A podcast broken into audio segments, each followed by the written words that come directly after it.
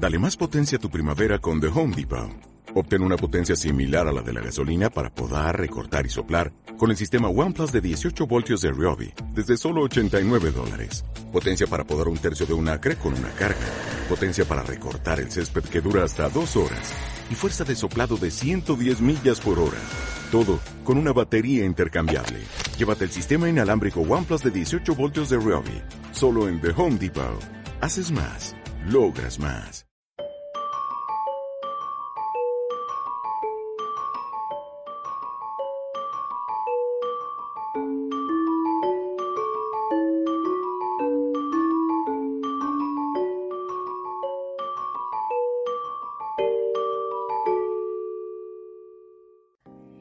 Pues hola a todos y bienvenidos un programa más a Segunda Lectura, el programa de libros y literatura de la trastienda. Eh, este mes eh, hemos cogido un libro un poco diferente, un poco especial, porque en lugar de coger una novela, hemos cogido una antología de relatos. En este caso, justo hemos cogido una antología de N.K. Jemisin que se llama La ciudad que nació grandiosa y otros relatos. Y bueno, ¿qué os, os ha parecido, chicos, el libro y la situación de leer una antología en lugar de una historia continuada? A mí, a mí me ha gustado. Yo, a ver, estoy acostumbrado a leer libros de relatos y me gusta, la verdad. Y esta antología está guay. Aún así me hace gracia que, la autora en la introducción dice eh, dice literalmente, hubo un tiempo en el que pensaba que no podía escribir relatos cortos. Y, los relatos están bastante bien, pero es verdad que los relatos cortos, cortos, rollo 10 páginas, son lo peor del libro. Sí. así, literal, no van a ningún lado.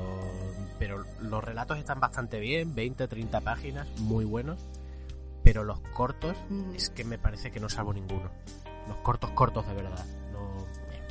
A mí, la verdad es que las antologías y así de relatos cortos siempre me, sorprenden porque me parece increíble cómo en 30 páginas puedes plantear todo un mundo, toda una historia mm, con un trasfondo y todo y cerrarlo, que es verdad que algunas historias, sobre todo en este caso, en esta antología, hay algunas historias que cierran en plan, a, canca, he cerrado. Como que todas podrían continuar, pero eh, pues las deja ahí. Entonces eh, es una cosa que me gusta, pero también me fastidia mucho de las antologías. Y es que hay historias que de verdad me, gustaría que fueran un libro, que hubiera más, por favor. Pero bueno, es lo que tienen las antologías. y, en este caso, pues. ¿A ti qué te ha parecido, Sergio?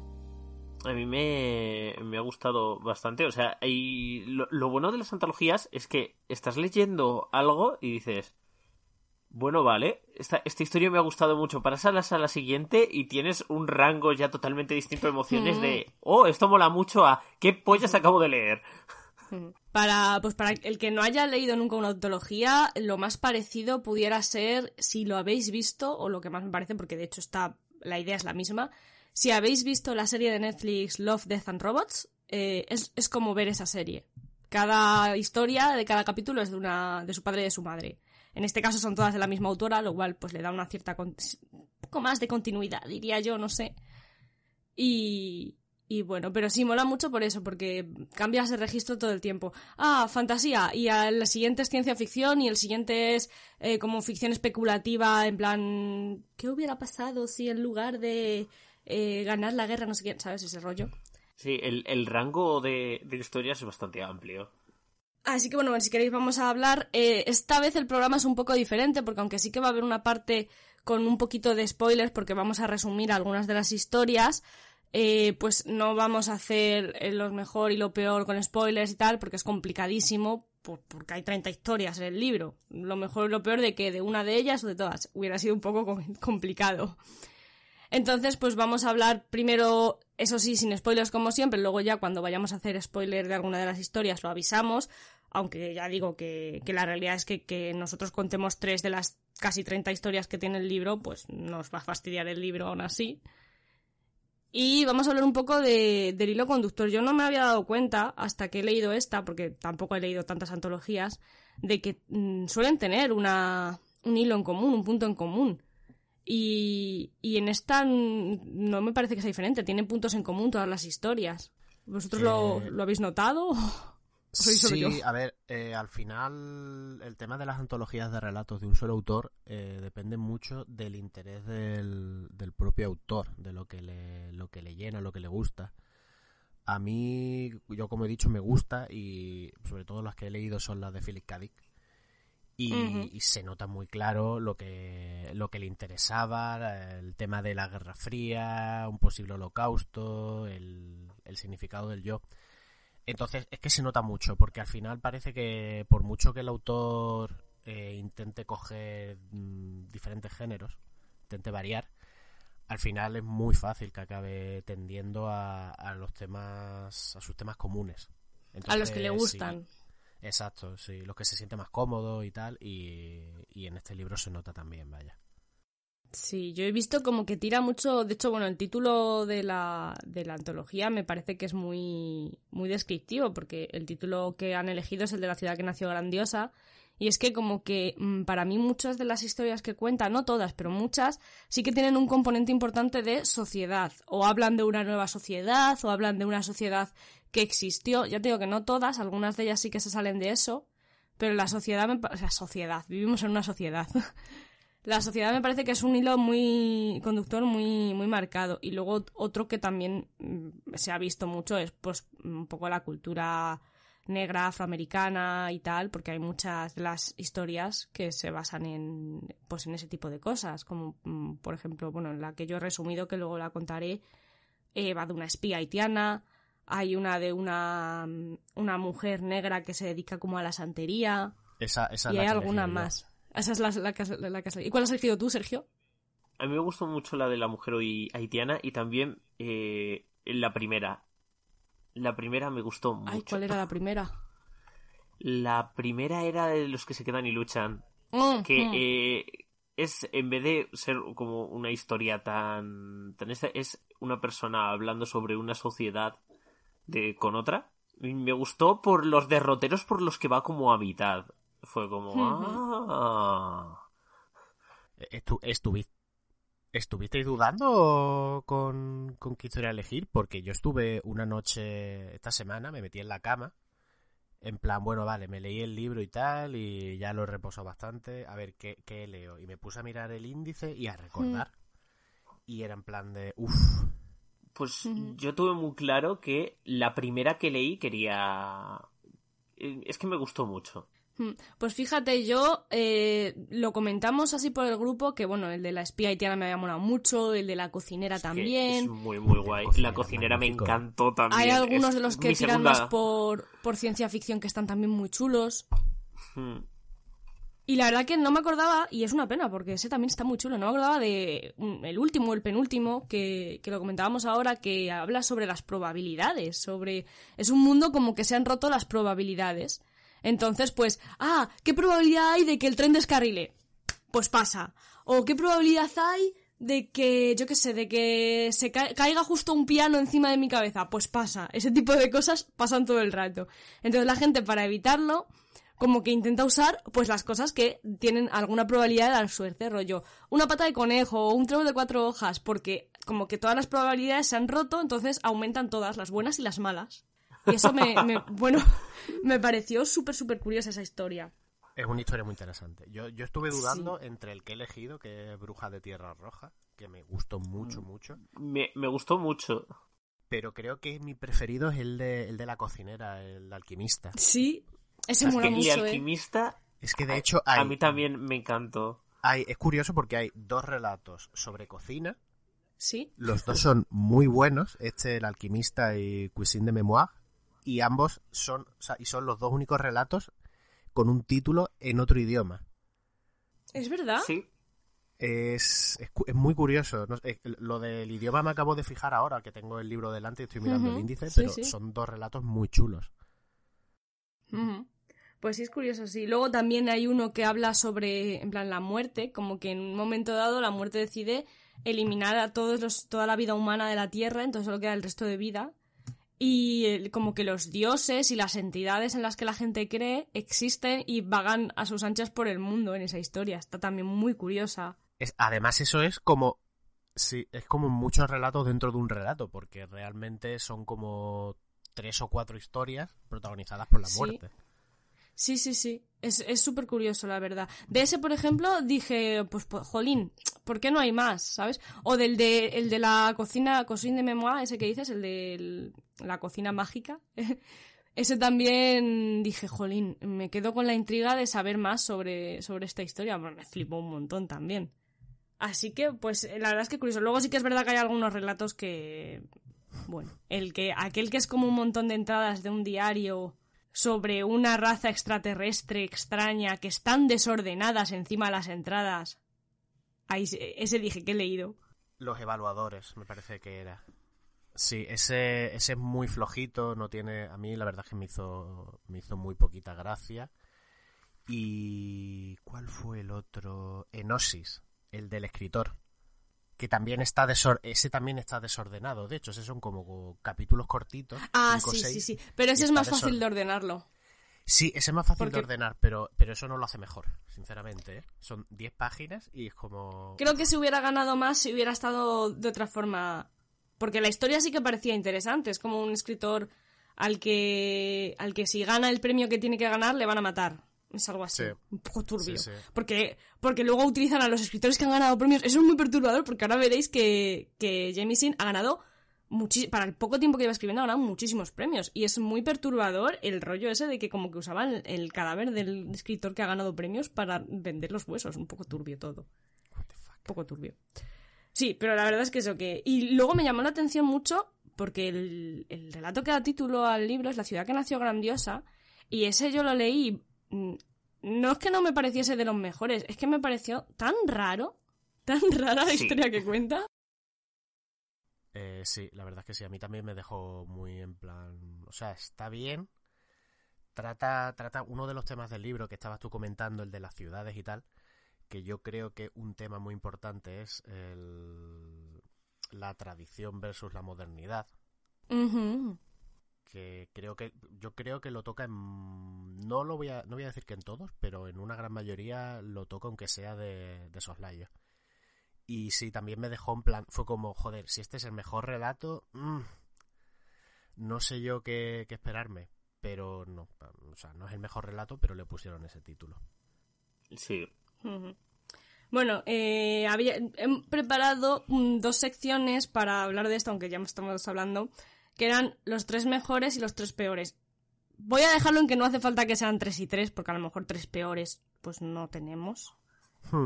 Y, y así pues hacemos un poco de esto. No sé si decir los títulos y un poco de qué van, o solo decir los títulos y que la gente ya...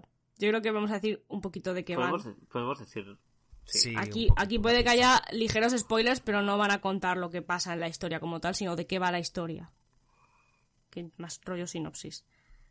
Así que venga, ¿quién quiere empezar con los tres mejores? Pues empiezo yo si, si queréis. Venga, vale. A ver, tres mejores. A ver, estoy abriendo otra vez el índice. Sí, yo estoy Bueno. también mirando. Tres mejores, a ver, eh, Bruja de Tierra Roja, que es el que, el que he elegido, así que no voy a decir de qué va, porque ya lo voy a contar con pelos y señales.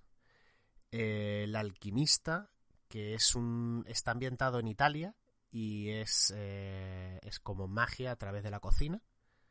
Me parece, me parece súper interesante y gana puntos porque en un momento te cuentan como la protagonista le, le escupe a Silvio Berlusconi. Y a mí eso es un detalle que me encanta. A mí escupir a los fascistas me parece guay. Sí. A mí, a mí además, me, me pareció una historia como muy simpática. Sí. Muy. Me gustó mucho. Muy interesante, la verdad es que me, me gustó mucho. Además. Y luego hemos, hemos citado ya muchos, pero a mí hay uno que me gustó y me parece mm, el menos arriesgado, bueno, mm, el menos arriesgado dentro de lo que cabe, el narcomante, que es... ¡Ah, el narcomante me flipó muchísimo! el narcomante Se me había olvidado ese, está guapo. Ese Es también un- merecía un libro entero. Sí, sí, sí, no, sí, sí, sin duda, ¿eh? Es un rollo, es un rollo así como egipcio. A mí me recordó un poco a Stargate, si la parte de ciencia ficción. Y luego hace, hace una cosa muy interesante que es presentar a un personaje transgénero, se podría decir, que después de lo del último pod no estoy seguro de, de, qué decir, pero me gustó. O sea, me pareció interesante que presentara un personaje masculino, pero femenino, pero a la Pero femenino, yo diría género fluido, porque no deja claro... Si no deja claro exactamente que sea eh, una mujer que antes era un hombre, realmente, porque él eh, se refiere a sí mismo en masculino y sabe que es un hombre. Sí pero sí que tiene ese rollo de que vive con mujeres y ha abrazado toda la feminidad. Mola mucho. Exacto, sí. Ese relato está muy, muy guay. Hmm. Y esos son los tres que yo elijo. Ah, si queréis digo también ya los digo ya los también los tres peores y pasáis ya. Venga, sí, vale.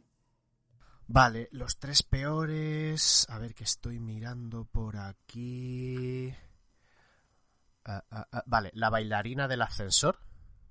Ah, pues ese no me eh, disgustó. No es de los mejores, pues, pero. A ver. Está ok. los hay peores, pero son cuatro paginitas.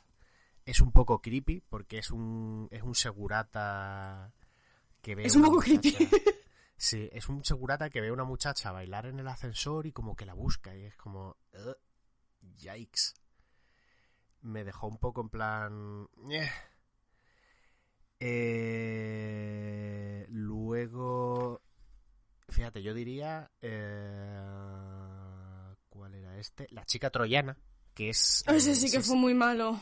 Sí, ese es Cyberpunk y me da, o sea, más rollo Cyberpunk y me da pena porque el, punto de partida, o sea, me parece muy bueno.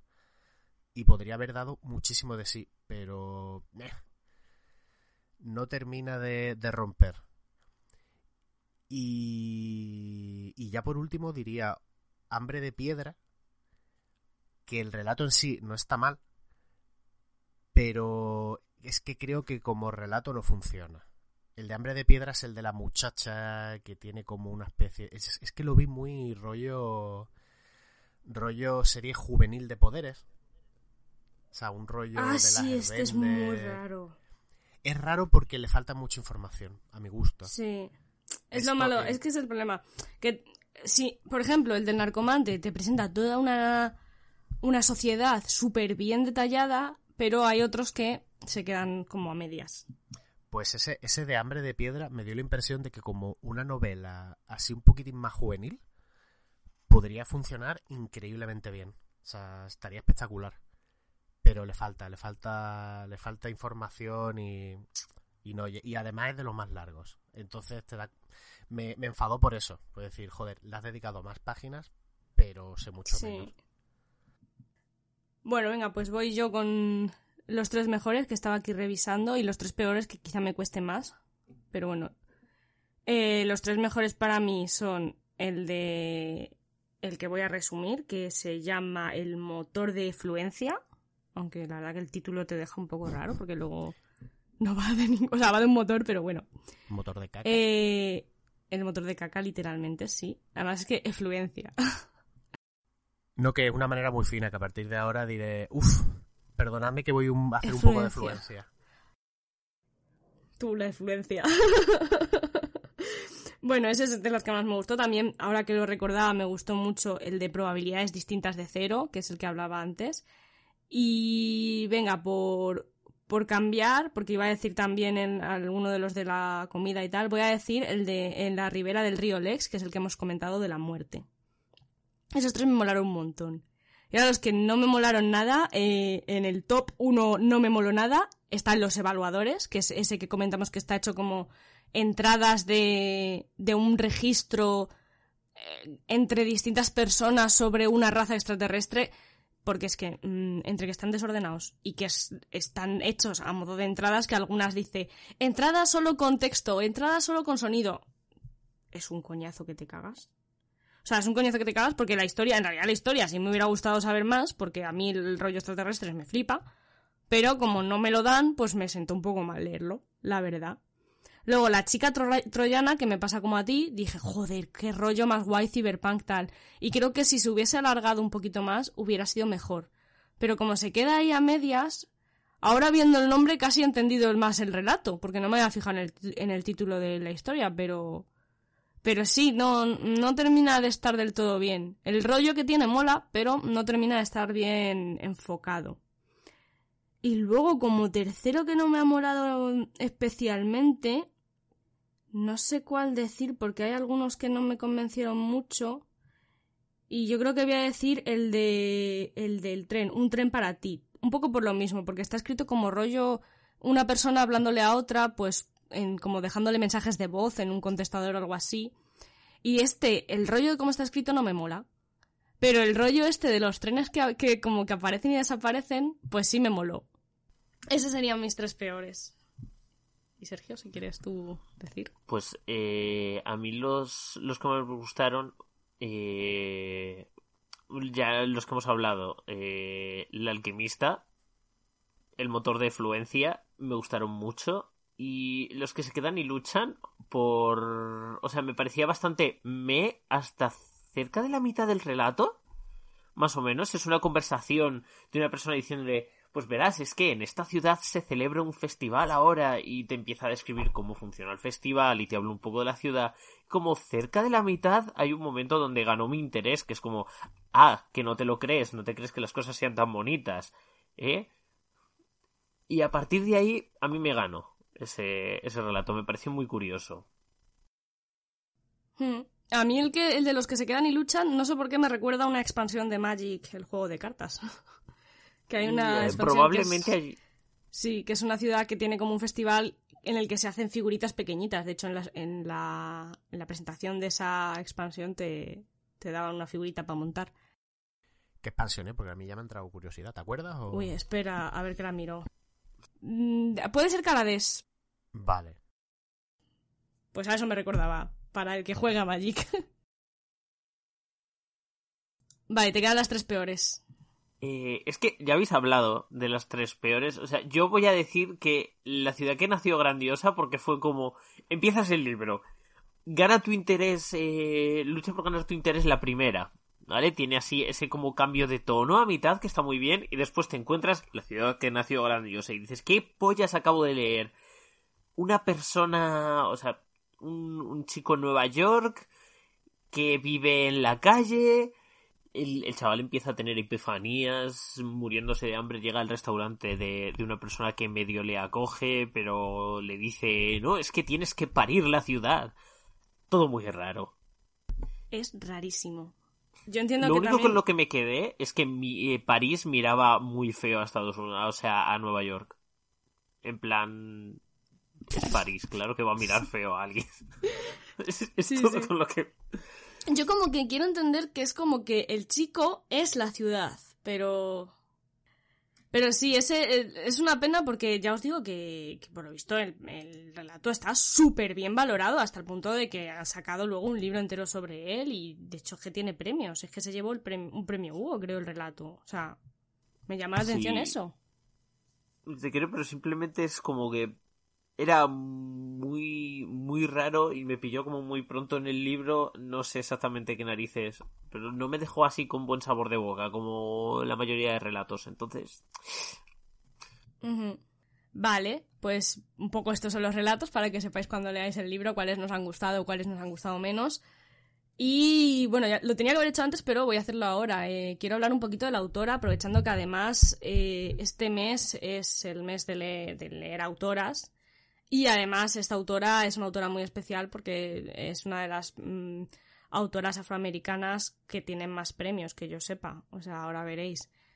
Y además me parece que es una tía que ha desafiado mucho el, pues el establishment, ¿no? El, ese rollo que hay, ahora lo veréis también porque he dejado una anécdota sobre ella en, en lo que voy a contar.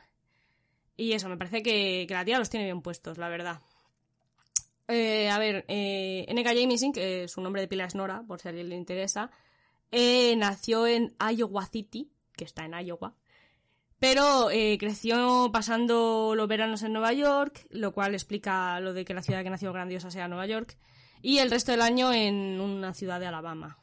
estudió psicología y durante muchos años ha trabajado como orientadora profesional.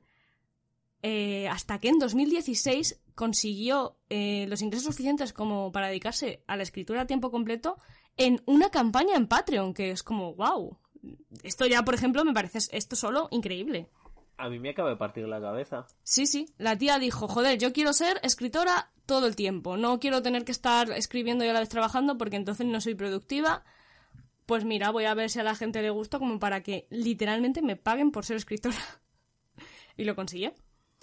Eh, en 2002 eh, empezó un poco así su, su, carrera de escritora porque hizo un curso de escritura que de hecho habla de él en la entradilla del libro y, y, empezó a publicar pues relatos pequeñitos de ficción especulativa en distintas revistas y en distintos grupos de escritura de ficción y tal.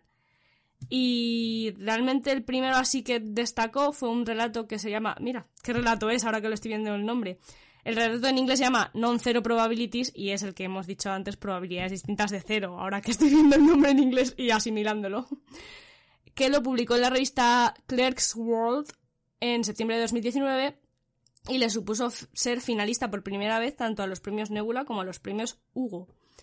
Eh, al año siguiente publica su primera novela, una obra de fantasía que se llama Los 100.000 reinos y que gana, o sea, primera novela que publica y gana el premio Locus a mm, mejor primera novela y es finalista a mejor novela en varios premios como los Nebula y los Hugo, si no me equivoco. Eh, esta historia que le trajo tan buen resultado fue continuada con otras dos, pues con otras dos historias, creando una trilogía eh, por Los Reinos Rotos y uno que no debe estar en castellano aún, que se llama The Kingdom of Gods y forma la trilogía de la sucesión. Eh, tras esta, este, éxito en su primera trilogía, se embarca en una nueva serie, que esto aquí ya sí que eh, peta muchísimo, porque... Eh, ay, no lo tengo por aquí. Ah, sí, no, es más adelante. Vale, es más adelante, luego lo cuento. Eh, peta muchísimo porque también es mm, finalista a los Nebula y a los Locus y, y a un montón de premios. Y en 2013 aquí es donde digo que se ve que la tía está luchando por romper ese establishment, ese status quo y ese rollo que a veces hay en el mundo de la escritura que no mola nada mm, con cosas como lo de Orson Scott Card y tal. Eh, durante su discurso como invitada de honor en, en el Continuum de Australia, señaló que el 10% de los miembros de la Asociación de Escritores de Ciencia Ficción y Fantasía de Estados Unidos votaron para este premio a Theodore Bill, que es un escritor que se ha autodenominado, o sea, se, se ha, ha, dicho de sí mismo que es misógino, racista, antisemitista y unos cuantos sabores de gilipollas más. Palabras textuales de, de esta buena señora. De, un trozo de mierda, vaya. Claro, y durante ese discurso ella hace hincapié en que ignorar el hecho de que un escritor, por buen escritor que sea, pues es misógino, racista, antisemitista, mmm, etcétera, ignorarlo es uno de los problemas que hace que se permita que siga ocurriendo este tipo de cosas, que siga habiendo este tipo de escritores y que sigan existiendo estas opiniones mm, totalmente intransigentes. El, tal Biel, este Viale, o como se pronuncie, eh, respondió a sus palabras llamándola a tantos una salvaje educada pero ignorante. eh, toda esta movida trascendió a Twitter porque el Biel eh, debe ser, pues si no presidente de la asociación, creo que sí, que fue de hecho presidente de la asociación de, escritores o algo de eso. Y cuando publican para el concurso, publican con seudónimos.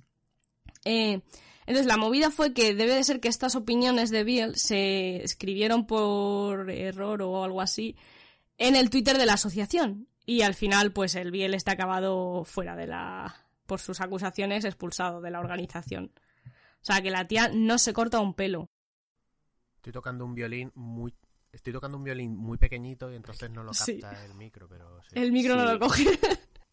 Es el violín de podcast más pequeño del mundo. Así que esta señora debe de beber lágrimas de facha en su tiempo libre, por lo que estoy viendo. Mejor bebida.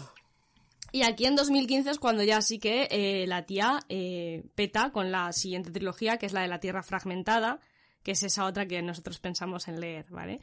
Eh, en 2015 saca el primer volumen, que es La Quinta Estación, gana el premio Hugo a la mejor novela en 2016 y esto la convierte a ella en la primera autora, eh, de hecho, primera autora y primera persona, creo, afroestadounidense en recibir el premio Hugo.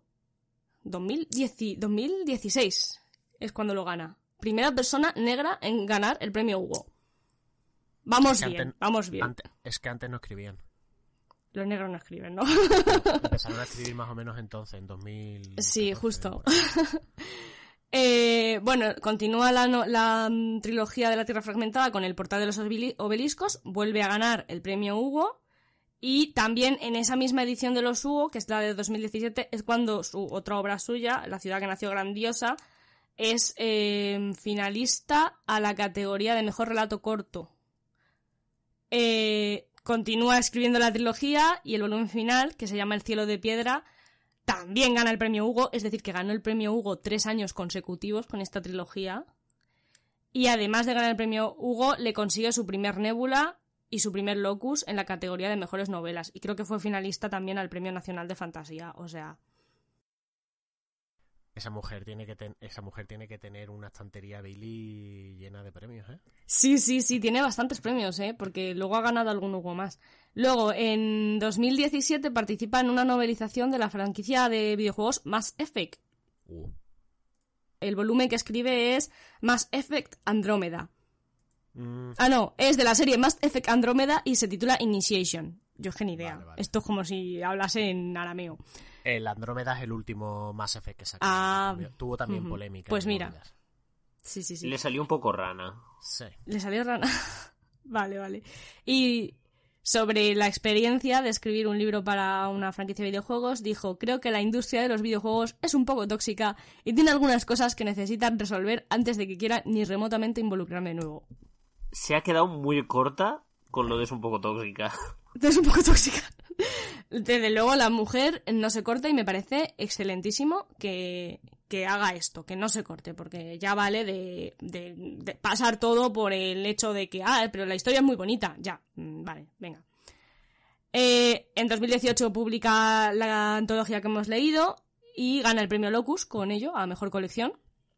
Y en 2018 también anuncia que está trabajando en una trilogía basada en la ciudad que nació grandiosa, que ya ha salido tanto en América como en España, que es La ciudad que nos unió y que también se llevó un premio, ahora os lo diré más abajo, cuando llegue. Eh, también revela que va a participar en, y que ya lo ha hecho también esto, eh, ha participado en una de las grandes franquicias de, cómics, que ha, ha, colaborado con DC, y escribió el guion de un nuevo cómic de Linterna Verde que se llama Far Sector, que es la primera vez creo que en Linterna Verde ha sido una mujer afroamericana también. Eh, y se llama el Linterna Verde que ella ha creado Sojourne Jo Muline. Lo miré, está guay, está guay. Lo que pasa es que es un poco complicado porque yo creo que esto no sé si está en castellano. Y vale, eh, basado en la ciudad que nació grandioso, grandiosa, saca la, la ciudad que nos unió, que además ya ha anunciado que va a ser parte de una, una trilogía que se va a llamar la trilogía de las grandes ciudades, The Great Cities Trilogy. Y volvió a ganar en 2020 el premio Hugo con a la, en esta ocasión en la categoría de mejor relato con una obra que se llama Emergency Skin, que esa creo que no está en este libro, debe estar en alguna otra antología o en o suelta, no lo sé. Así que vamos, increíble. En cosa de 10 años, porque empezó a escribir como en... En plan, el primer premio lo ganó en 2010 y, y en 10 años ha ganado eh, cuatro Hugos, dos o tres Locus, dos, Nébulas. ¡Wow! Sobre todo lo de la trilogía de, de Broken Earth, de la Tierra Fragmentada, es increíble porque todas las, las tres novelas se han llevado el premio. Así que guay, me gusta mucho que sea tan reconocida y me gustaría que hubiera más autoras reconocidas. Y me flipa un montón que igual que pasaba con, con la de lesbianas en el espacio, con... no me va a salir el nombre. Eh, sean autoras que no se callen. Que... Cameron Huxley era, ¿no? Sí, Cameron, sí, Cameron, Huxley. o algo así, era así. Em, que no se callen, que hablen de los problemas de la industria porque es importante hablarlos para que se solucionen. Si todos hacemos miramos para otro lado, pues seguirá sin haber escritores afroamericanos que ganen, seguirá sin haber eh, escritores de fuera de América que se les valore, etcétera. Y es una pena porque, como veis, escriben cosas muy especiales. Así que bueno, si queréis, aunque ya hemos hablado mucho de los relatos, pues vamos a contar nuestro resumen de los relatos que hemos elegido. Y, y, a ver qué les parece a la gente. Aviso, ahora ya sí empiezan los spoilers. Y vamos allá. Creo que estoy yo la primera, así que voy. Un segundo, que lo abro. Go wild. Vale, yo como comentaba he elegido el del motor de fluencia. es que el nombre, el nombre le pierde credibilidad a la historia. Pero, pero es muy guay, a mí es de los que más me ha gustado por mucho. Sí. Lo que pasa es que viendo que ibas a coger ese, he cogido otro. Mm, guay, guay. Bueno, eh, nos sitúa en Nueva Orleans a mm, la primera mitad, de hecho, principios del siglo XIX, porque te habla de la independencia de Haití, te habla de las guerras napoleónicas, así que tienes principios del siglo XIX, y nos presentan a, una mujer haitiana llamada Jessalyn, que, bueno, parece que ha viajado a, a, Nueva Orleans un poco en secreto, un poco haciéndose pasar por, pues, por otra persona, por una esclava liberada o algo así, y, que lleva ya unos meses en Nueva Orleans y está intentando eh, conseguir pues una entrevista, una reunión con una, perso una personalidad de la ciudad, que es un hombre criollo llamado eh, Norbert Rileux, perdón por mis... mis mm, el francés, ¿vale? francés mal. Norbert Rileux, Rileux, Rileux. Bueno. que como digo es un, un, hombre criollo de Nueva Orleans que tiene muy buena posición social y que se dedica pues a, un poco al rollo del comercio del azúcar y todo ese tema. Eh, por fin ha conseguido Jessalyn reunirse con él, se dirige allí. Por el camino se choca con un señor que se le presenta, un señor blanco que se le presenta así muy amable y tal, pero la verdad es que eso tampoco tiene gran relevancia en la historia, una poquita nada más. Así que bueno, eh, llega ya la reunión, entonces le empieza a explicar al señor Riló que, que ya no está allí para hablar del tema del procesado del azúcar, que es lo que, a lo que se dedica Riló. Y de repente le enseña, le acerca un botecito con una cosa que describe como pasta oscura y nauseabunda. Escúchame, yo veo una pasta oscura y nauseabunda en un botecito de cristal y no meto la napia dentro como hace este señor. Y bueno, el señor mete la napia dentro con el consecuente desagrado porque esa pasta oscura y nauseabunda huele a mierda, básicamente. Y eh, de esta pasta el señor le dice que es esa puta mierda y ella le explica que eso es lo que queda de... ¿Le gusta el ron? Pues esto es lo que queda cuando se fabrica el ron, es lo, el sobrante, por así decirlo. Y bueno, eh, destacar que Haití fabrica bastante ron porque tiene mucho azúcar. Entonces es un poco todo... hace ahí bola. Eh, entonces cuando se fabrica el ron queda ese resto de pasta oscura que además suelta muchos gases. Algunos de los gases que suelta pues pueden ser útiles, además de venenosos, pues son útiles.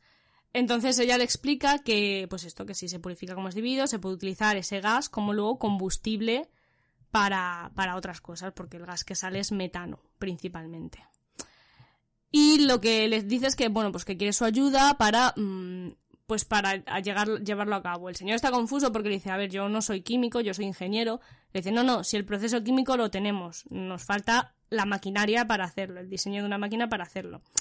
Y el hombre por un momento parece como que sí que va a entrar por el aro, pero no, la rechaza pues porque se piensa, ella no le ha dicho de parte de quién va, por el tema de pues, eh, que es una espía haitiana y tal.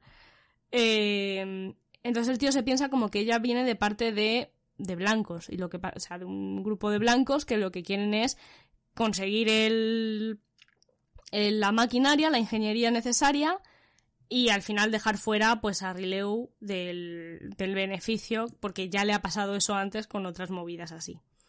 Total, que Rileu la rechaza pues casi a gritos, ¿no? Y cuando ya parece que está se, o se va a ir o le va a pegar un tiro, una de dos, está ahí, ¿le mato o me voy? Entra en la habitación eh, la hermana de Rileu que, resulta ser pues una chica así muy mona, muy, muy agraciada, vamos a decirlo, también criolla, claro. Eh, pues eh, que también además eh, está igual de interesada que su hermano en todo el tema química y ciencia, pues porque el hermano le ha ido enviando los libros con los que le estudiaba y tal. Y bueno, entra allí, se los encuentra casi peleando, les dice queréis un tentempié y de qué estáis hablando. Oye hermano, preséntame aquí a tu invitada, ¿no? Ahí hay como un feeling entre la invitada y ella. Eh, Eugene se llama la hermana, que creo que no lo he comentado. Y entonces Jessalyn dice, esta es la mía. Al hermano no le he convencido, pero voy a ver si me traigo a mi terreno a, Eugene. Le explica otra vez todo y Eugene sí que parece así como más interesada, tal. Pero el hermano está un poco decidido a, a echar a, a Jessalyn de la, de la casa, tal. No sé qué dice. Bueno, tú ya te ibas, ¿no? y se marcha. Eh, Jessalyn vuelve al lugar donde se aloja y justo encuentra a un pavo eh, con la cara manchada de betún intentando eh, robarle algo del, equipaje. Mm, le tira un cuchillo, pero el tío, aunque le golpea, le da con el cuchillo, el tío escapa con, con la herida y entonces entra en la habitación y mira a ver qué es lo que le iba a robar este tío. Mm, sorpresa, sorpresa. Ha abierto el doble fondo en el que lo único que ella escondía era el botecito este de efluencia. el botecito de caca. Mm, No, no, con el que escondía lo- la fórmula Ah, los planos también los llevaba, vale. También es- escondía los lo, lo que tenía, la información que tenía sobre eso, sobre los planos y todo eso.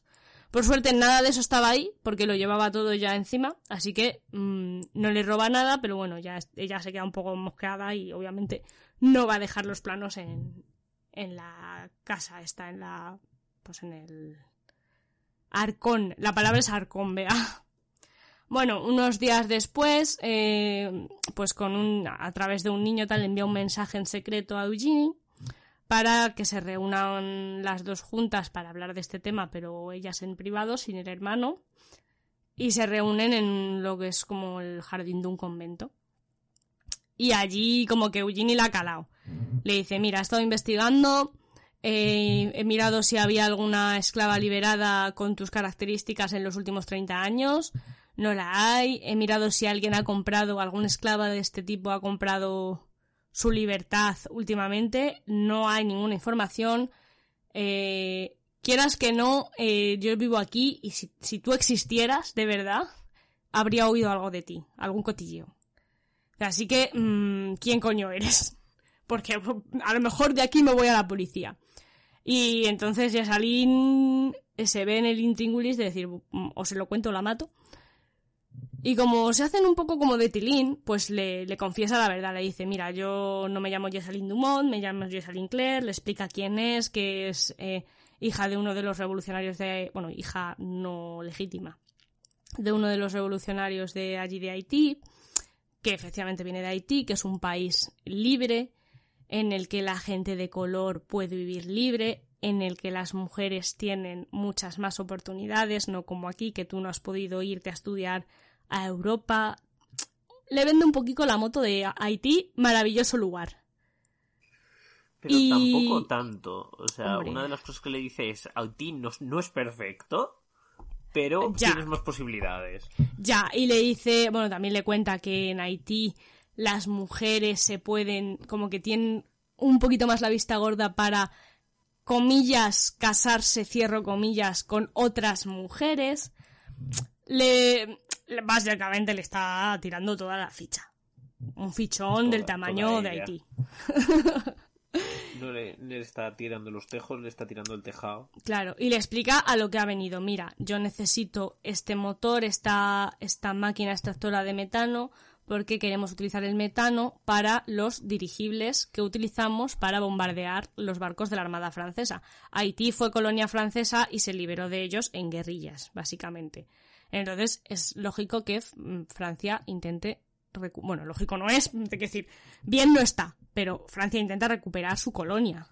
Porque además es como, para, para los blancos es un lugar de pesadilla, es un sitio donde los negros son libres, ¿qué es eso? No, no, no, caca. Entonces, bueno, él explica que lo quieren eso, para armas. Entonces Eugenie como que no, no al principio no está convencida, pero al final pues entra por el aro, le dice, venga, vale, dame los planos, dame toda la información que tengas, que te voy a ayudar a, a construir la máquina. Vale, eh, ¿cómo nos reunimos? Ah, pues dentro de unos días nos vemos, yo te aviso, le dice Jessalyn, yo te aviso, tal. Se separan, Eugenie se lleva los, los planos y tal. Ahí hay un momento con una monja, bueno, se intenta, ca- casi le da un beso, tal, bueno, hay un momento ahí tal, la monja les pilla. Luego resulta que la monja en realidad es otra espía haitiana, que avisa a Jessalyn. es que es que súper gracioso porque están ahí, se van a dar todo el filete, y entonces hace la monja. ¡Ah! Y tú, oh no, les ha pillado una monja. Eugenie se va, y Jessalyn se queda y le dice a la monja, bueno, que, oye, mm, que te está, ten cuidado con que te están persiguiendo. Y le avisa de que es un poco raro. Le avisa de que un grupo, una organización de gente blanca que quiere acabar con Haití la está, la está vigilando y la está persiguiendo. Los Caballeros de la Camelia Blanca se llaman. Y que, bueno, Jessalyn atacados y dice, "Ah, ah, hostia, tú, el ladrón de la cara llena de betún que me intentó tal, sí, vale. No era un señor que me quería robar el dinero. Que eso era evidente, pero bueno. Y bueno, ella mm, con este aviso cambia de alojamiento, se, en vez de ir vestida de señora de bien, se pone mm, ropa más de mm, mujer trabajadora, tal, o de esclava casi. Y bueno, ahí deja pasar unos días. eh, hay un momento en el que le como que manda un aviso a, a Haití diciendo que como que ya casi lo ha conseguido y que parece que han accedido a ayudarla y todo eso. Porque lo, hace con una señora que está creo en el puerto. Y de ahí se dirige a la casa de, de Eugenie y de, y de su hermano, pues para ver si la Eugenie ha conseguido sacar el tema de, de la máquina que saca metano de la caca. Es que ojo. Eh, llega allí tal, al principio Ginny ni la reconoce porque como va vestida de esclava, pues se piensa que es una esclava. Eh, pero bueno, ya así hablando, eh, Eugene le dice, sí, mira, he conseguido, tengo aquí los planos, está de puta madre, lo he conseguido. Y entonces aparece el señor que entró a robar a, a la habitación de Taka, de Jessalyn. Eh, las amenaza, no sé qué, y si no me equivoco, le, le noquean o le golpean y al final acaba en el suelo. Eh, pero claro, de ahí se dan cuenta de que como que al- están atacando. Básicamente los de la camelia blanca están atacando la casa. Eh, van dentro y efectivamente está, bueno, el tío, el compa con el que se chocó al principio de la historia, que ni me ha apuntado su nombre porque es que me daba igual. eh, está ahí amenazando al hermano, a Norbert. ¿Por qué? Porque eh, no dan pa, no les llega el cerebro, el riego, para pensar que a lo mejor no es el hombre el que lo está haciendo, sino que son la- las chicas. Es, es una comunidad de, de señores es- pro-estadounidenses. Son racistas y machistas por defecto. Y Sí, son como una- un mejor, rollo Ku Klux Klan, sí. Yankee, vaya. Sí, Ya, sí, yankee, o sea, el son- Ku Klux Klan estadounidense. También tened en cuenta que esto es en el siglo XIX, que el racismo, o sea, es que Han no, no es que fuera no racismo, es que demasiado, to- pero han avanzado. todo el mundo, todo el mundo era racista. O sea, incluso en el siglo XX, a principios del siglo XX, todo el mundo era racista. Todo blanco era racista. O sea, esto ha sido así. Por suerte hemos avanzado. Bueno, total, que está ahí el, el blanco este con el que se cruzó, eh, amenazando, diciendo, dame los papeles, no sé qué. Ahí forcejean, no sé qué. Y al final también creo que le dan matarile. Creo que le dan matarile o le dejan inconsciente. No, a este le dan Eh, matarile. no, no, a al este de antes le le dan dejan matarile inconsciente. de verdad. Al Sí. otro le han dejado inconsciente. Total, que... Ah, bueno, ahí hay una discusión entre Jessalyn y Eugenie porque Jessalyn le dice, ah, guay, ya tienes planes, venga, los planos, venga, dámelos, que me piro. Y la otra, ¿cómo que te piras? Pues que me vuelvo a mi casa, a Haití, ¿sabes? Yo, este sitio es una mierda. Ya, ¿cómo que te piras? Es China, porque en plan de, pues ya te digo que ahí hay un rollo, mm, una relación que ha ido como más a lo amoroso. Entonces Eugenie se enfada porque la otra la va a abandonar, básicamente, como que la ha utilizado. Entonces aquí ya Jessalyn, después del forcejeo con el hombre blanco, un, un tío blanco hetero, le... Madre mía. ¿en dónde me estoy metiendo?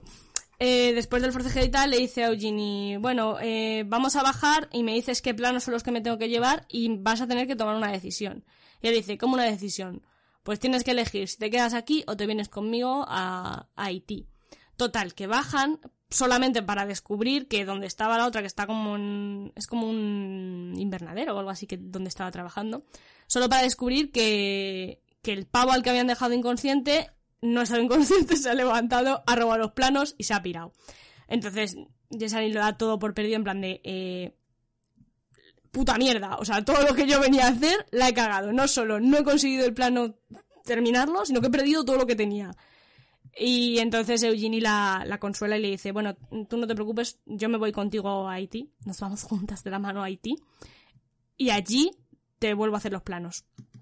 Y, y así quedan, en que se van a ir todos juntitos, y ya que están, pues se llevan al hermano, porque si no ahí los de la camelia blanca le van a dar matarile al día siguiente. No, y eh, decían que era la policía normal, porque claro, han asesinado a un señor Ah, es blanco en verdad, un señor blanco.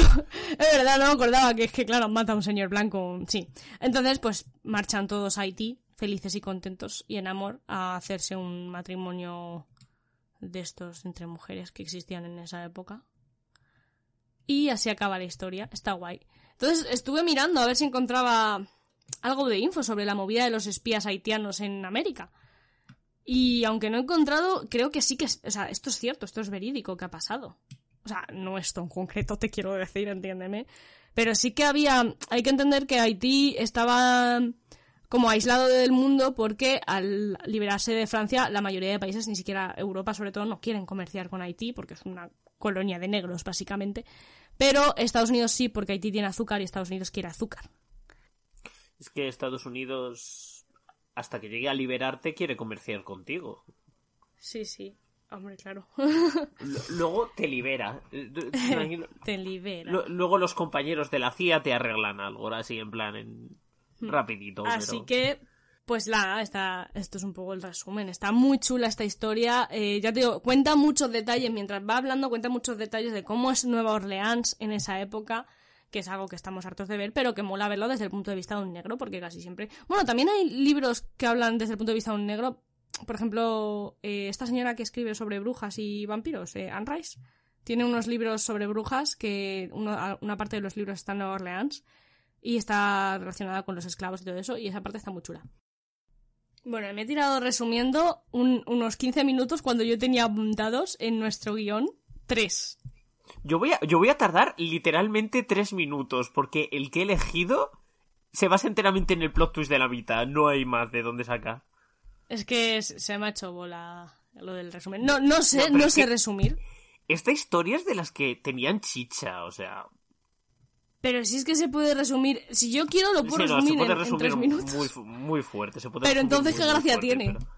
Bueno, ¿qué gracia tiene? Venga, dale, Eri. A ver.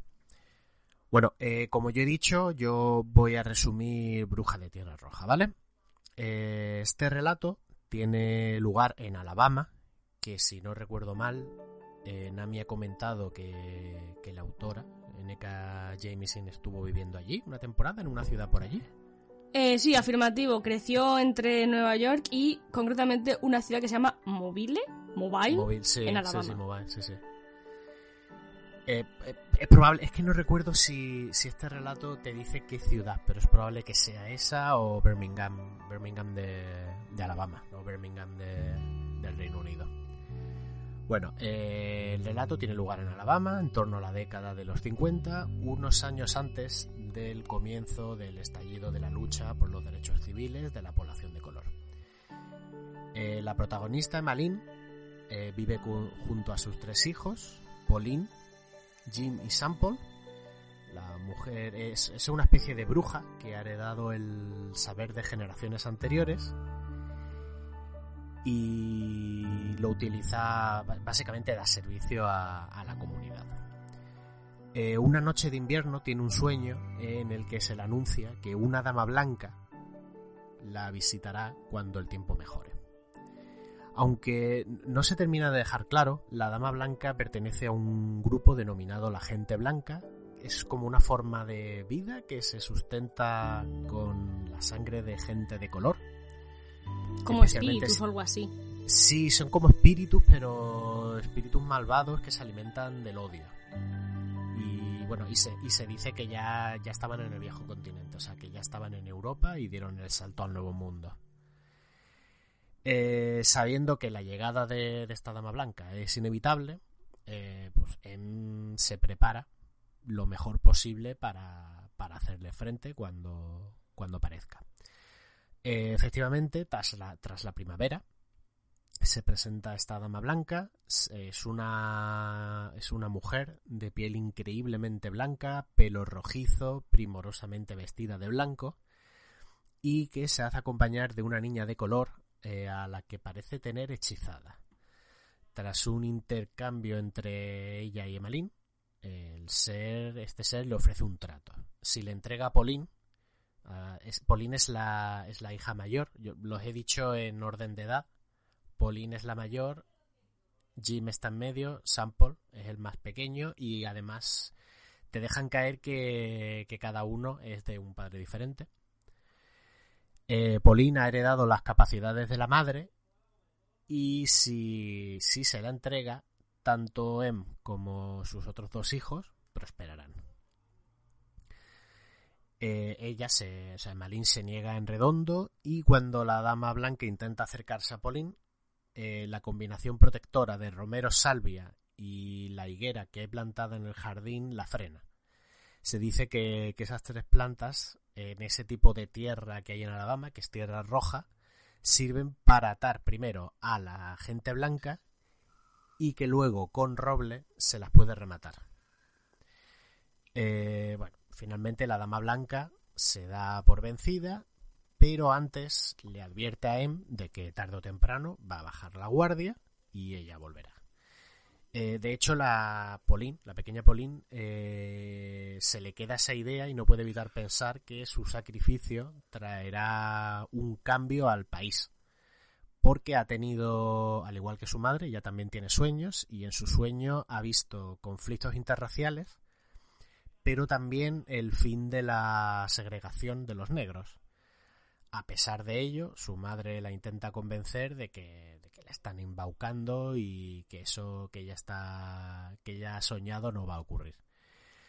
Esa misma noche, que Malin, que está haciendo guardia con un arma, eh, se da una vuelta por la casa para ver cómo están sus hijos y descubre que Pauline se ha escapado. Eh, su intuición la lleva a un recinto en el que se lleva, se lleva a cabo una feria una vez al año y allí encuentra a Pauline, que está ya preparada para el sacrificio, y a la dama blanca, que está lista para degustar la sangre de, la pequeña. Te la presentan, te dicen que ahora tiene muchos dientes, muy afilados, eh, todo bastante creepy. Eh, M se interpone entre las dos y en ese momento comparte la visión de su hija. Al principio solo ve la violencia en contra de la gente de color, pero luego llega a captar la esperanza que su hija le quería transmitir ese mismo día, cuando le contó su sueño, coronada con la presencia de un hombre de color en la Casa Blanca.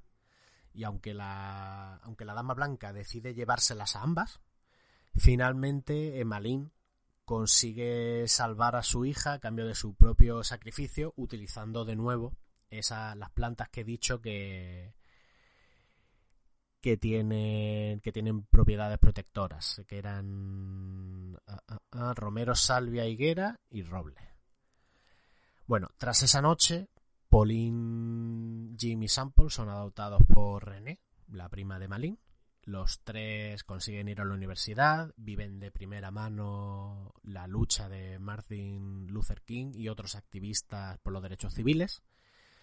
Eh, ya centrándonos en Pauline, logra prosperar, abre su propio restaurante con mucho éxito, se presenta como concejala de su pequeña ciudad, lo consigue, luego alcaldesa, también lo consigue. Y un día, mucho tiempo después, ya con nietos y todo, eh, ve en un sueño a la gente blanca y ahora los ve, los ve famélicos por la disminución del odio en el mundo preparados para volver si, si se da el caso y volver a nutrirse, pero, pero famélicos. Y también ve a su madre, a Emmeline, orgullosa por todo lo que, lo que han conseguido, especialmente Pauline. Y así, así se, se resume un libro, ¿eh? Ya terminado, una página. Muy bien, Ah. well done. Tiene Eh, menos cosas que digo, el tuyo, pero... Sí, digo, la gente blanca ahora está eh, obesa. O sea, What a beautiful de- year sí, for... ¿Qué eso? Vampiros anímicos espirituales chungos. sí, del odio. Son va- como vampiros del odio o algo así. sí. Vampiro Sí, es odio. eso, se te, te lo dice que se alimenta de las emociones negativas Mm. y, y el racismo es una de las más negativas. Entonces, Sí, si a eso pues, le sumamos que consumen Mm. sangre, literalmente, de, de gente Sí, de su- color, su- suquean gente. sí, y especialmente de gente de color que tiene poderes. Por sí, eso quiere a, a Pauline porque lo ha, ella ha heredado las capacidades de, De la madre. Ya. Pero es un relato muy interesante, a mí me gustó mucho y aparte eh, tiene el tema de tiene un tema histórico con el tema de la lucha de los derechos civiles, la marcha hasta Washington y todo, que es que me gustó mucho, me pareció un relato muy interesante. Sí. Mm, Me da un poco de pena pensar eso, que este relato se escribió hace un par de años o tres y que en ese momento pues todo parecía que efectivamente llevaba a ese fin de, del racismo y a ese fin de tanto odio y que ahora estemos como estamos. A palos. Pero bueno, poco a poco se conseguirá. Pues ya solo quedas tú, Sergio, con tu resumen que Pues, has prometido un- que dura tres minutos. Sí, sí, sí, un poco, un poco en, en tono de lo que estamos hablando, de hecho. Os voy a contar los que se quedan y luchan. Los que se quedan y luchan es... eh, empieza como una especie de, de conversación, un narrador que está explicándole a otra persona las virtudes de una ciudad que se llama Umgelat. Y el Día de las Buenas Aves, que es una fiesta que la gente de esa ciudad adora, donde decoran todo con plumas y alas, los niños salen a la calle disfrazados, incluso muchos adultos lo hacen, porque en la ciudad crecer mm, y convertirte en un adulto no significa que tengas que renunciar a- al niño interior y puedes divertirte. En esa ciudad todo el mundo es amable y todo el mundo te mira bien. Es una ciudad que eh, está construida de una manera mucho más amable que la última arquitectura tan terrible que estoy viendo en, en esto, donde los bancos están acolchados para que sean más cómodos, porque no todo el mundo quiere tener casa en Humelhat, se la ofrecen sin ninguna duda, pero hay gente que simplemente no, no lo necesita, no quiere. Y en todo momento te están hablando de que en la ciudad la gente vive en bastante armonía, viven felices y te hablan de pequeños detalles, el cómo la gente simplemente intenta hacerse feliz, de cómo la ciudad está dividida en, en tres grupos principales, por así decirlo, en los agricultores, los tecnólogos y los comerciantes. Y cuando lo, normal sería, guau, pues los comerciantes entonces serán la gente que maneja el control. No. O sea, mm, ya por el día de la festividad los comerciantes dan gratis la mercancía a la gente que no puede pagarla. Es un día de celebración, al fin y al cabo. Y la persona que lo está escuchando, claro, mira, mira extrañada a, la persona que le está hablando de la ciudad y dice, "Co- no, no puede ser posible, ¿cómo puede existir una ciudad sin egoísmo, sin odio? Te parece mal, ¿no? Necesitas que, que no funcione bien, necesitas que, que la ciudad no sea bonita para que en tu cabeza todo esto funcione, ¿verdad? Y pasa a fijarse en una, una figura que encaja, mm, eh, resalta un poco más entre la gente. Es una, una mujer, creo que era una mujer alta, con la cabeza rapada y unos especie de, de decoraciones plateadas en, en la cabeza rapada que eh, va por la ciudad y sonríe a todo el mundo e intenta hacer feliz a la gente y dicen que es como una especie de trabajadora social de la ciudad. Y de nuevo dicen, pero es que, o sea, la ciudad tiene que tener algo malo, es una ciudad próspera, es una ciudad en donde no existe el racismo, donde la gente no es egoísta. ¿Dónde está el miedo que debería de tenerse una personas a otras? Y el narrador eh, pasa, dice, pues vamos a seguir a la trabajadora social. Y te cuentan que esta ciudad no está en, en la Tierra, pero está conectada eh, de alguna manera. O sea, puede llegar a conectarse a, a, otras, a otros mundos. Y que algunas personas de la ciudad, pues, eh, se conectan de manera pirata a las redes sociales. Se conectan a, a nuestra, nuestra televisión y entretenimiento. Y empiezan a, a, a pillar esa extraña cultura que ellos no tienen, esa cultura del odio, esa cultura de es que para que a mí me vaya bien otros tienen que estar mal, o es que otras personas no son tan buenas como yo. Y esos, esa trabajadora social ha ido a ver a una de esas personas. Ha ido a ver a una persona que se ha conectado a, a Twitter, básicamente. Y se ha tomado muy en serio lo que la gente habla en Twitter y acaban acaban los trabajadores sociales, varios trabajadores sociales, asesinando a esa persona, porque esa persona ya no puede vivir en, en Humelhat. Esa persona está contaminada con odio. Y entonces, cuando, cuando habla de que se han cargado a, a esa persona porque no puede existir en esa ciudad, ya más, eh, el, el, el oyente empieza a decir, ah, vale, entonces sí, ahora sí puede funcionar la ciudad, porque es una ciudad que, por el sacrificio de muy pocos, se mantiene perfecta. y entonces el, el narrador recalca en, en, la hija de la persona a la que acaban de asesinar. La hija odia ahora mismo a, a, las personas que han asesinado a su padre y no comprende por qué ha pasado. Y la persona que está escuchando dice, vale, ahora se van a cargar a la niña, ¿no? Es lo lógico, porque la niña también está mal. Y no. Eh, los trabajadores sociales van a. te cuentan que van a intentar una y otra vez, cuantas veces haga falta, que eh, la hija de esa persona comprenda qué ha pasado y vuelva a integrarse en, la sociedad sin odio de, de esta ciudad. Esa es toda la historia. Y a mí me pareció muy curiosa, porque es como, mira, te estoy, esto parece una utopía, y dices, pero no, no puede funcionar, ¿verdad? Y sí, ahí tienes la falla, ahí tienes esa, esa cosa que no funciona. Ese momento donde para que esto funcione, las personas que, que no van a funcionar dentro de ese sistema la, las eliminan. Manda un mensaje no es una un poco ciudad tan exacto no es una ciudad tan perfecta y tan grandiosa. O sea me recuerda un poco a, a Psycho Pass en el sentido de es que es un sistema donde la mayoría es feliz y no necesita preocuparse. Es casi idílico. Pero el precio el precio a pagar es justo. O sea, me refiero, es mucho más justa que lo que estamos viviendo ahora, porque para Sí. ahora para que unos cuantos vivan bien, el resto son una panda de desgraciados pero es está el, el fin justifica los medios matar a, a, unas, a una persona de vez en cuando porque imagino que no es o sea te lo venden como que no es algo normal en Humelhart que Ya, ya. los trabajadores la sociales odian ese ahí. aspecto de su trabajo pero existe ese aspecto de su trabajo. Sí, sí, la pregunta queda ahí, es lo que te hace como reflexionar ese exacto relato. a, a mí me gustó Mola, mola, mola bastante, la verdad, está muy bien. A mí lo único que se me hizo un poco cansino toda la parte de la descripción, hasta que hace el plot twist, la verdad. ya te digo, o sea, yo empecé el libro y dije... Y cuando empieza, o sea, porque al principio parece simplemente que es una narración, pero cuando llegas al momento de que se transforma en una conversación, es como, oh, espera, esto, esto nos va a llevar a algún sitio. Y ahí ganó, ganó mi atención completamente. Pues bueno, no sé si queréis. Tenía yo aquí puesto una parte que era comentarios con spoilers, por si queremos comentar algo con spoilers del libro. Que no sé si queréis. Yo es que la verdad no sé aquí qué comentar.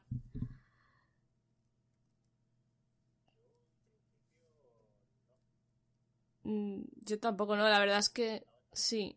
Hemos comentado mucho. La verdad que mm, quizá la parte de no spoilers hemos comentado alguna cosa. Bueno, tampoco hemos, es que no hemos hecho spoiler realmente, no hemos contado qué pasa en las historias al final y todo eso como hemos hecho ahora. Entonces, pues bueno, la verdad que en general ha sido una experiencia eh, leer esto y sobre todo ha sido una experiencia pensar cómo hacer el programa. Tenía que haberlo pensado antes porque me, ha costado mucho decir ¿y qué? ¿De qué hablamos? ¿Qué, qué, qué nos va a dar para un programa? Pero visto que llevamos grabados una hora y 22 minutos, creo que Yo sí que ha creo dado para un programa. Va, va a ser un programa corto para lo que estamos acostumbrados, pero un Sí. buen programa.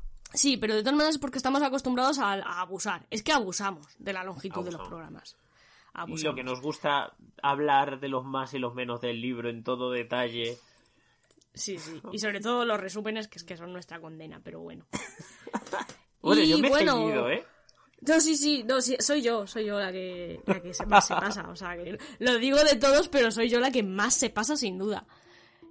Así que nada, pues nos vamos con las novedades del mundo lector. Que, que Eri, cuéntanos, ¿qué novedades ha habido? Pues eh, hay bastantes cositas, no súper repartidas. O sea, no, esto es como lo gordo. O sea, este mes no está muy repartido, pero sí hay bastantes cosas. El tema es principalmente que la editorial Minotauro ha sacado mucho material. Eh, de novedades tenemos Un chico y su perro en el fin del mundo de C.A. Fletcher, El rey carmesí de Graham McNeil. Esta es una novela de la herejía de Horus de Warhammer 40.000. Tenemos la novelización de Assassin's Creed Revelations de Oliver Bowden. Neuropia de, de Sofía. Es que no sé si es. Yo creo que no es español, así que es como Sofía. Sofía, Sofía, no sé. ¿Cómo, cómo? Sofía Rey. Ah, Eh, Sí, es que no sé cómo. Iba a poner en el documento el acento en la I, pero ha sido como. uf, no estoy seguro. Digo, mira, no lo pongo. Bueno, Y ya me confundo. Nos la jugamos. Sí.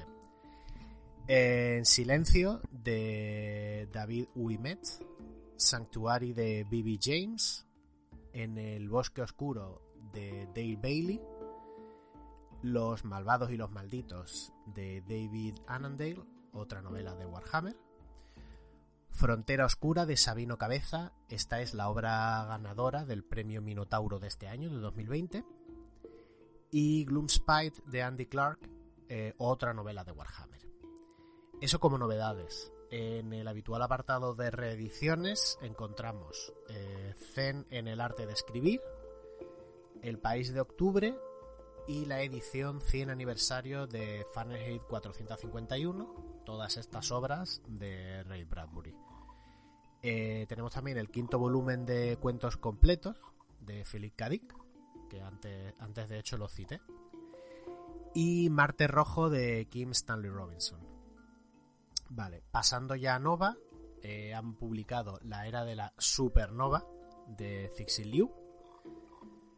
Runas nos ha traído La Insurrección de Rosalera de Ah, sí. Dave Thompson. que Sí, sí, a ver si lo citaste Navidad. tú.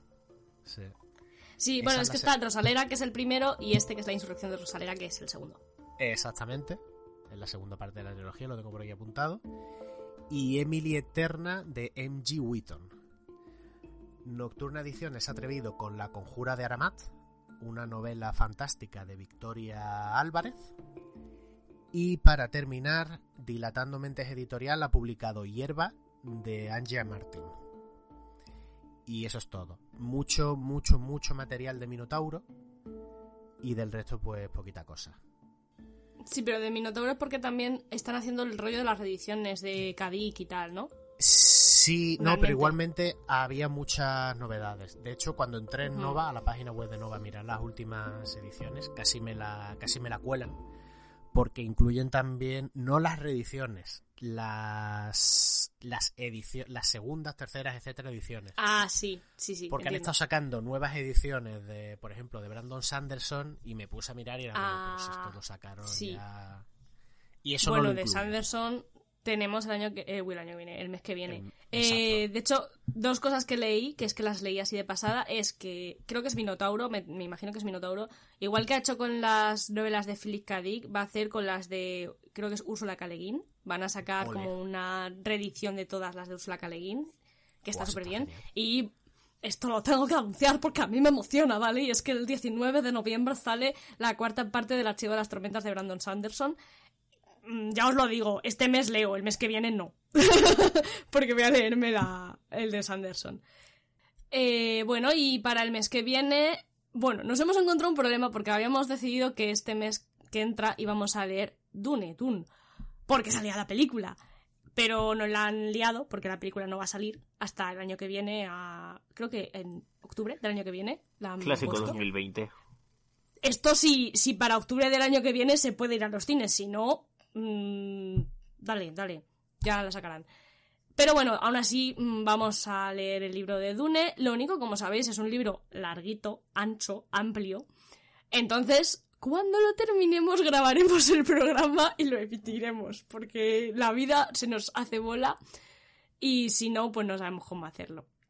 Así que nada, esperad el siguiente programa como el programa de Dune. Y luego cuando salga la peli, seguro que si seguimos por aquí, espero que sí, haremos un especial comparando peli y libro. Así ya con ello ya reposado.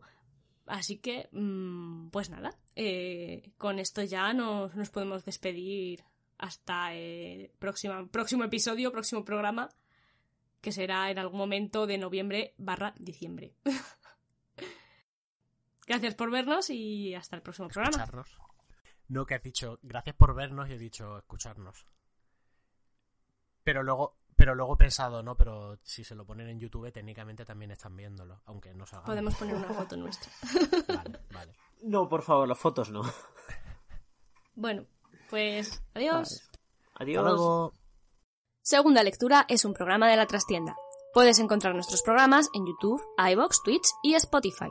Para estar al tanto de todas las novedades, síguenos en Twitter como arroba seglectura y arroba la trastienda ofi.